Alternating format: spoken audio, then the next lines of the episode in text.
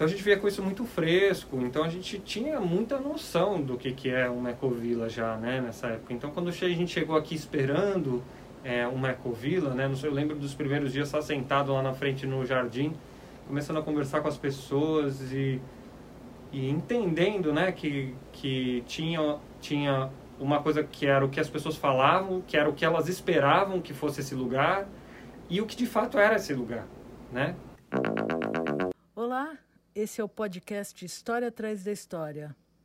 Eu sou Ruth Slinger e me tornei videomaker pelo interesse que eu tenho pela vida ao meu redor. Gravo, fotografo, pergunto desde 1981. E aqui então eu vou registrar idas e vindas, histórias de vidas que estão ao meu redor. Oi, Bruno! Bem-vindo ao podcast História Atrás da História.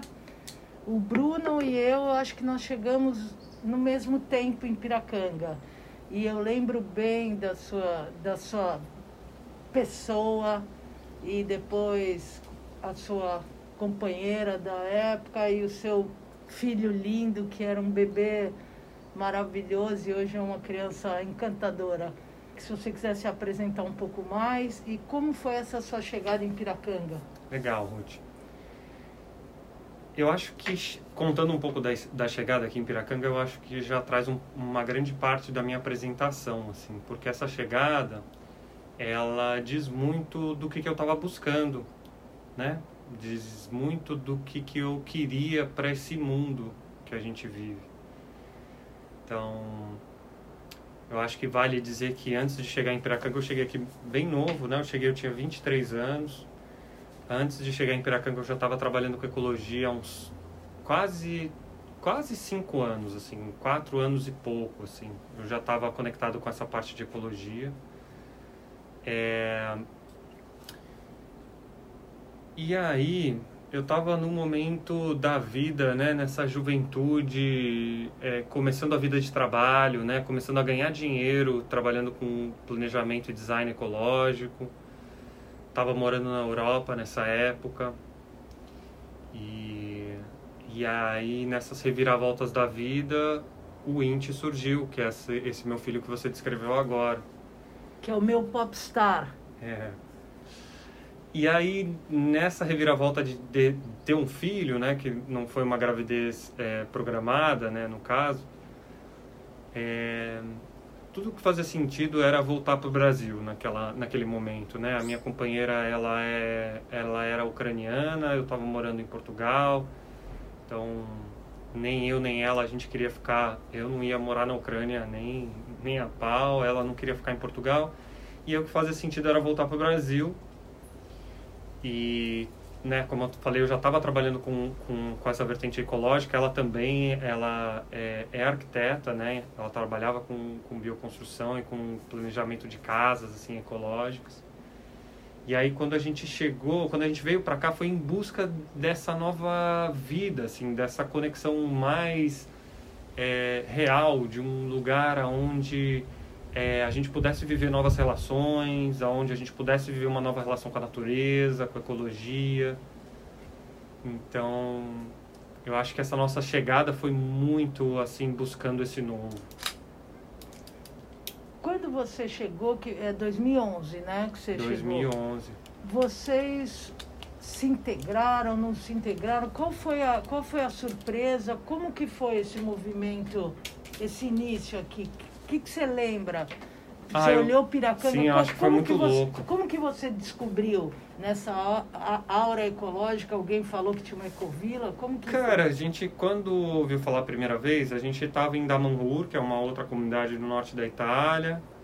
É, e a gente ouviu falar assim por alto de uma mulher portuguesa que conhecia a Angelina do trabalho antigo que ela fazia é, lá em Portugal mas a gente não deu muita bola, assim, a gente decidiu vir mesmo é, por causa dessa questão é, de, um, de uma parteria mais natural que estava acontecendo aqui na época, era um movimento muito grande que estava acontecendo aqui, né? Foi o momento de fundação do que era a casa de gestação, é, e a gente sentiu no, no primeiro chegar aqui no Brasil, que a gente chegou em Recife, foi, ficou na casa de uns amigos, E esses amigos tinham tido, é, ela tinha três filhas, né?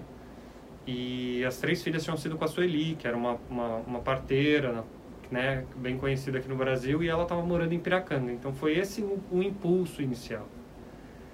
Mas também, com certeza, a gente já estava ligado ao movimento de ecovilas do mundo, então é, o, fazia sentido né, vir para isso que estava sendo chamado de ecovila naquela época, né? Mas a chegada foi bem conturbada, assim, porque imagina, a gente vinha já né, da Europa, onde essas ecovilas são muito antigas, né? A gente, eu tinha muito, muita conexão com Tamera, a gente tinha acabado de passar é, um mês e tal em Damanhur estudando sobre o formato de comunidade ecovila lá, então a gente estava com tudo isso muito fresco. Tamera, para quem não sabe... Em Portugal. Uma ecovila. Uma ecovila em Portugal, uma comunidade em Portugal, no, no, no, sul de Portugal, né? Já, já é considerado sul, no Alentejo.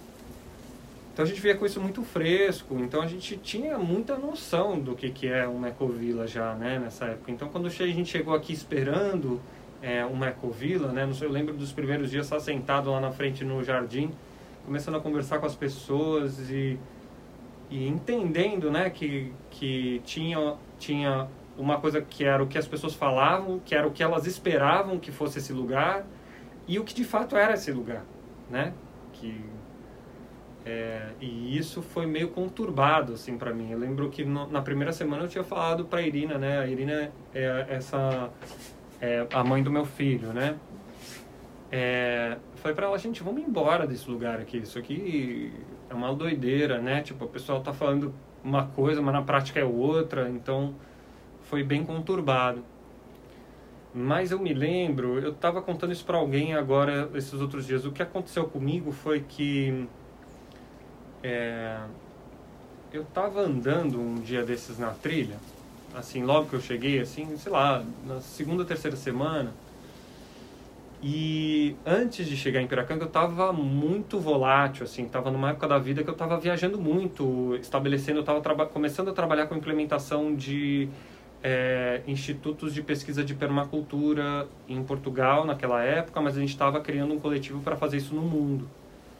Então estava muito picado, assim, viajando muito, né? Então esses sistemas na, na minha época, na época que eu estava fazendo isso, era muito é, chegava fazer uma parte embora chegava fazer uma parte embora. E pulverizando sementeando é, plantando? é plantando tipo deixando conhecimento por aí né? Trabalhando com esse essa parte de design mesmo.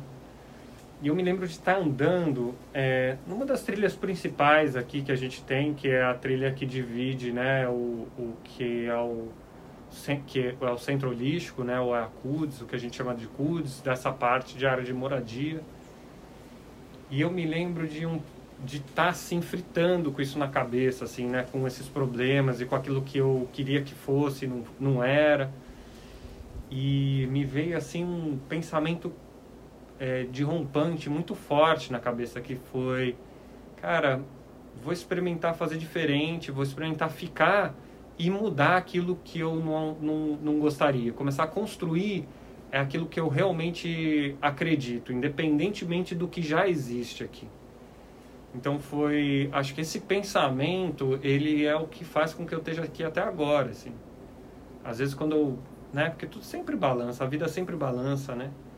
E aí quando a vida balança, eu me lembro disso de novo, de Cara, foi um momento da vida que eu decidi parar e começar a construir, fazer aquilo que eu acreditava, assim mesmo, sabe? Dentro do, do possível, né? O que te move realmente, né? É, o que me move realmente, né? Mais do que falar, do que, do que essa bagunça que estava rolando internamente dentro de mim, né? Ah, isso não tá legal, isso não é assim, mas a pessoa fala isso e é aquilo. Eu falei, puta, vou pegar e vou fazer essa parada, é, tentar o máximo que eu posso colocar isso no, naquilo que eu acredito né? Porque é, é, é, isso, né? Eu até penso nessa analogia. Era um momento da vida que eu estava jogando muita semente, mas nunca estava comendo as alfaces que eu tinha plantado. E aí aqui foi o lugar que eu falei, putz, vou jogar essa semente, vou comer essa alface, vou recolher semente de novo para jogar no, no, na terra de novo. Que legal. Bom, de lá para cá, 10 anos, né? 10 anos com, com toda a experiência e você foi uh, conquistando espaço uhum. para fazer essas mudanças. Bom, nós chegamos aqui, essa floresta interna que a gente vive, porque tem uma floresta aqui do lado e atrás, ela cresceu, não, não olhos nus, assim, ela, eu, aqui na minha casa eu demoro para ver a lua, eu vejo a lua nascer ali, a lua cheia, e demora para pintar na varanda mais meia hora mais do que quando eu cheguei. O arco-íris que eu vi aqui atrás, eu vejo uma pontinha, e aí às vezes eu ia para a estrada e já também não vejo mais. Tudo isso, o que, que chama esses processos? Essa tal da escola da natureza, você uhum. quer que você me diga, para depois a gente passar para o projeto UNI. Legal. É, porque esse projeto de regeneração foi um projeto que eu botei muita energia mesmo, assim, né? Porque, cara, imagina, eu queria contar, assim, para você, Ruth, que foi uma, da, uma das experiências mais chocantes para mim sair da Europa e chegar aqui. Eu me senti, eu, eu lembro de muitas vezes ficar pensando é, como é que os portugueses de fato conseguiram sequer passar 10 metros de costa aqui para dentro, porque é, eu lembro no começo principalmente, né, era um ambiente muito hostil, assim, muito hostil, né, areia quente, tudo muito seco, e aí tudo te corta, tudo te rasga, tudo tem veneno, tudo tem espinho, né, não era um ambiente muito assim conhecido para mim, né? E tudo muito rápido, né? A coisa é, de repente nasce, de repente morre, um ciclo muito rápido da natureza. Então, no início, nessa chegada, foi um trabalho intenso, assim, dentro dessa regeneração, porque a gente pegou um dos ambientes, é, um, um, ambiente muito difícil de trabalhar, assim, na, na regeneração ecológica de mata, né? Que é isso que a gente estava falando porque era um solo arenoso, a gente está na beira do mar, com índice de salinidade muito alto, é, índice de desviação de nutriente muito alto, muito, muita insolação, então é, pouca camada de solo constituído. Então, durante anos, a gente teve só trabalhando com tecnologias de reconstrução de solo, para que essa floresta pudesse querer começar a ganhar força de novo. Então, a gente investiu muito tempo e muita energia é, em compostagem, em sistemas de saneamento de banheiro seco para geração desse, é, dessa camada superficial assim de solo para ir gerando essa, essa capacidade aí de regeneração do próprio ambiente. E hoje a gente vê o que, que a gente vê, né? Assim, é claro, assim, né? A gente tem fotos dessa mudança e para mim segue sendo incrível. Às vezes eu saio daqui para é, visitar a família por um mês, eu volto e a coisa está cada vez mais é, firme. Então eu aprendi muito com isso, assim, aprendi muito sobre física, na verdade. É, aprendi muito sobre um elemento da física que é a inércia, porque tem uma, tem uma energia, mesmo quando a gente trabalha nessa reconstituição, nessa reconstrução, que é uma energia que você coloca muita, muita, muita, muita, muita energia no começo e parece que aquilo não vai sair do lugar. E esse, várias vezes eu tive a ponto de desistir, falar, nossa, isso aqui não funciona, não vai dar certo. Mas graças a Deus lembrei daquela frase, né? Vamos, vamos fortalecer, vamos fazer aquilo que a gente acredita. Então a gente colocou muita energia na quebra dessa inércia. Uma vez que essa inércia quebrou, é, foi impressionante como agora a regeneração ela tá, ela, ela ela é exponencial, ela foi exponencial, assim, né? Porque é, com a criação desse, desse solo inicial, as árvores iniciais vão conseguindo reconstruir esse solo e aí se gera essa inércia natural que o sistema se mantém. Então eu senti que nesses últimos três anos a gente conseguiu quebrar essa inércia e o sistema já está se regenerando. Eu lembro que no começo a gente tem um tipo de capim aqui que foi o capim que a gente plantou muito para essa regeneração de solo, que é um capim que chama capim Guatemala aqui, que na época a gente tinha que colocar, trazer terra de fora para conseguir plantar ele. Ou plantar com muito adubo que a gente produzia, porque senão ele não ia. Hoje é uma planta que ele nasce espontaneamente, aqui nasce na areia, ele foi um elemento super importante. Então aprendi muito sobre essa quebra de inércia dentro dos sistemas também.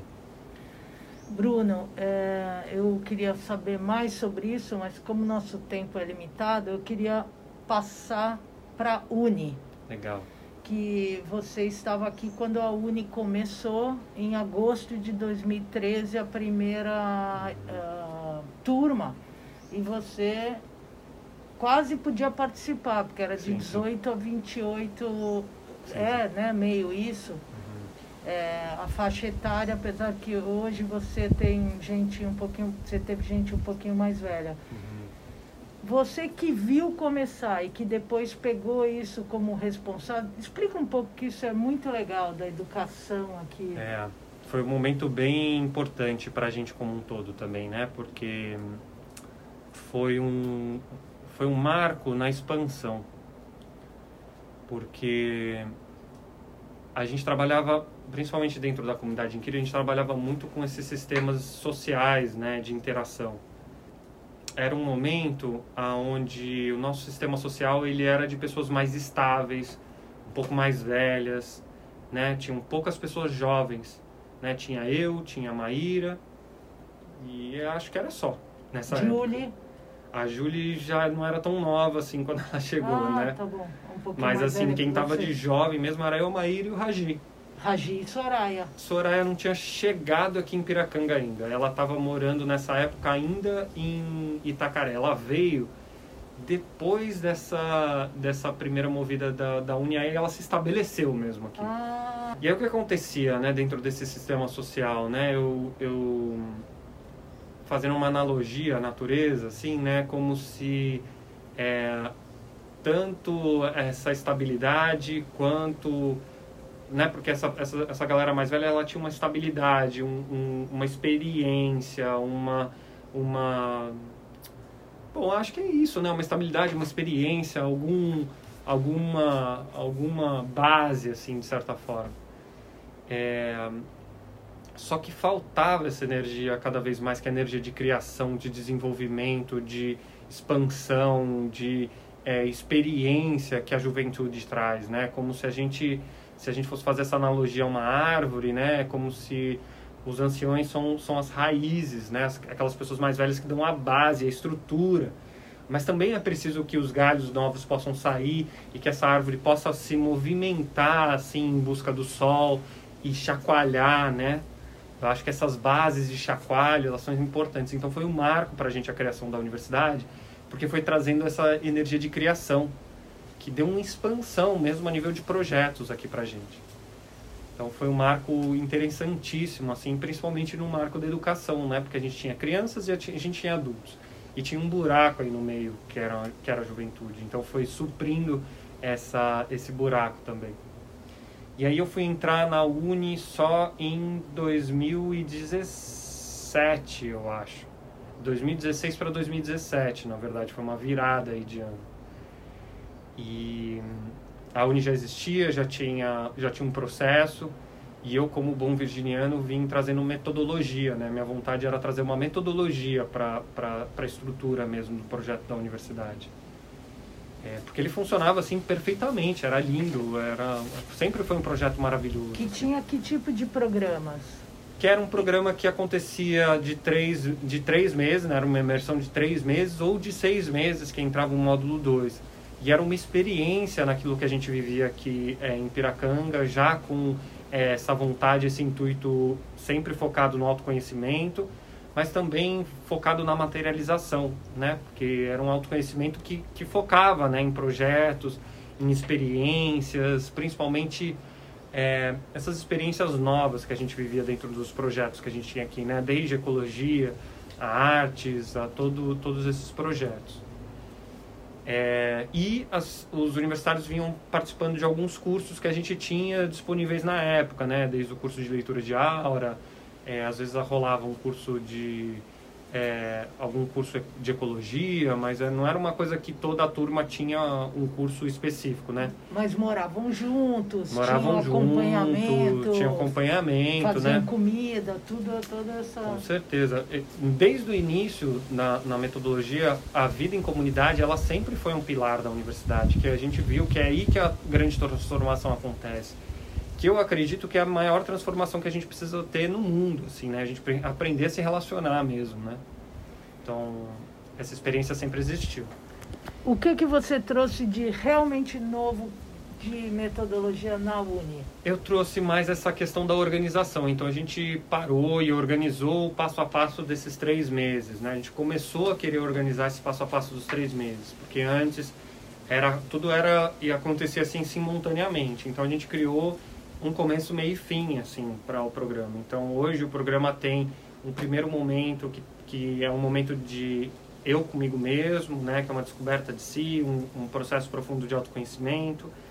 Daí os jovens passam para um segundo momento, um segundo momento que é uma descoberta do mundo, porque não tem como você depois de saber quem você é começar a ver esse mundo que está à nossa volta, porque muitas vezes a gente fica preso nas nossas realidades no pequeno mundo assim, né? Então começar a entender esse mundo maior e os problemas desse mundo maior e se conectar com o diferente também que, é, que existe, né? E aí o terceiro momento é um momento de criação e desenvolvimento de projetos. Então você foi, descobriu, se conectou com você, se conectou com esse mundo aonde você está. Depois disso, sabendo quem você é, sabendo qual mundo que você vive, o que, que você tem para entregar para esse mundo. Então a gente trabalha com metodologia de criação e desenvolvimento de projeto hoje. Então eu vim, o, acho que a minha grande é, é, contribuição. contribuição assim para o projeto foi esse passo a passo, assim que hoje tem funcionado muito, muito bem assim. Bom, como o Bruno acabou, está acabando o nosso tempo de podcast, é, a gente podia realmente dobrar o tempo, porque o Bruno não só é, o, é um dos principais carregadores desse mundo da, nas costas pelo, pelo instituto que é, administra o tal do centro holístico, que é o, a frente aqui da nossa Ecovila Piracanga, como da Uni, como da Escola da Natureza. Mas eu quero agradecer, quem sabe numa segunda temporada a gente fala mais. E se você quiser falar qualquer coisa uh, para terminar. Não, eu queria te agradecer também, Ruth, por esse movimento, assim, muito lindo, né? A gente tem essa oportunidade de trocar muito sobre podcast. Então, estou muito feliz. Esse é o meu primeiro podcast, gente. Então, agradecendo a Ruth também por isso. E acho que a, a mensagem que eu queria deixar assim no final desse podcast é para a gente seguir acreditando mesmo, apesar desse momento difícil que a gente está passando, para a gente seguir acreditando, né? Porque tudo vem e vai por ondas, né? Tudo tudo passa, né? Às vezes está frio, às vezes está calor, às vezes está chovendo, às vezes está sol. E a gente não deixar de acreditar. E que, que esse momento ele possa ser um momento que, de fato, mais do que tudo, a gente possa se fortalecer mais. Porque na, na dificuldade que a gente se fortalece, né? Assim na natureza também.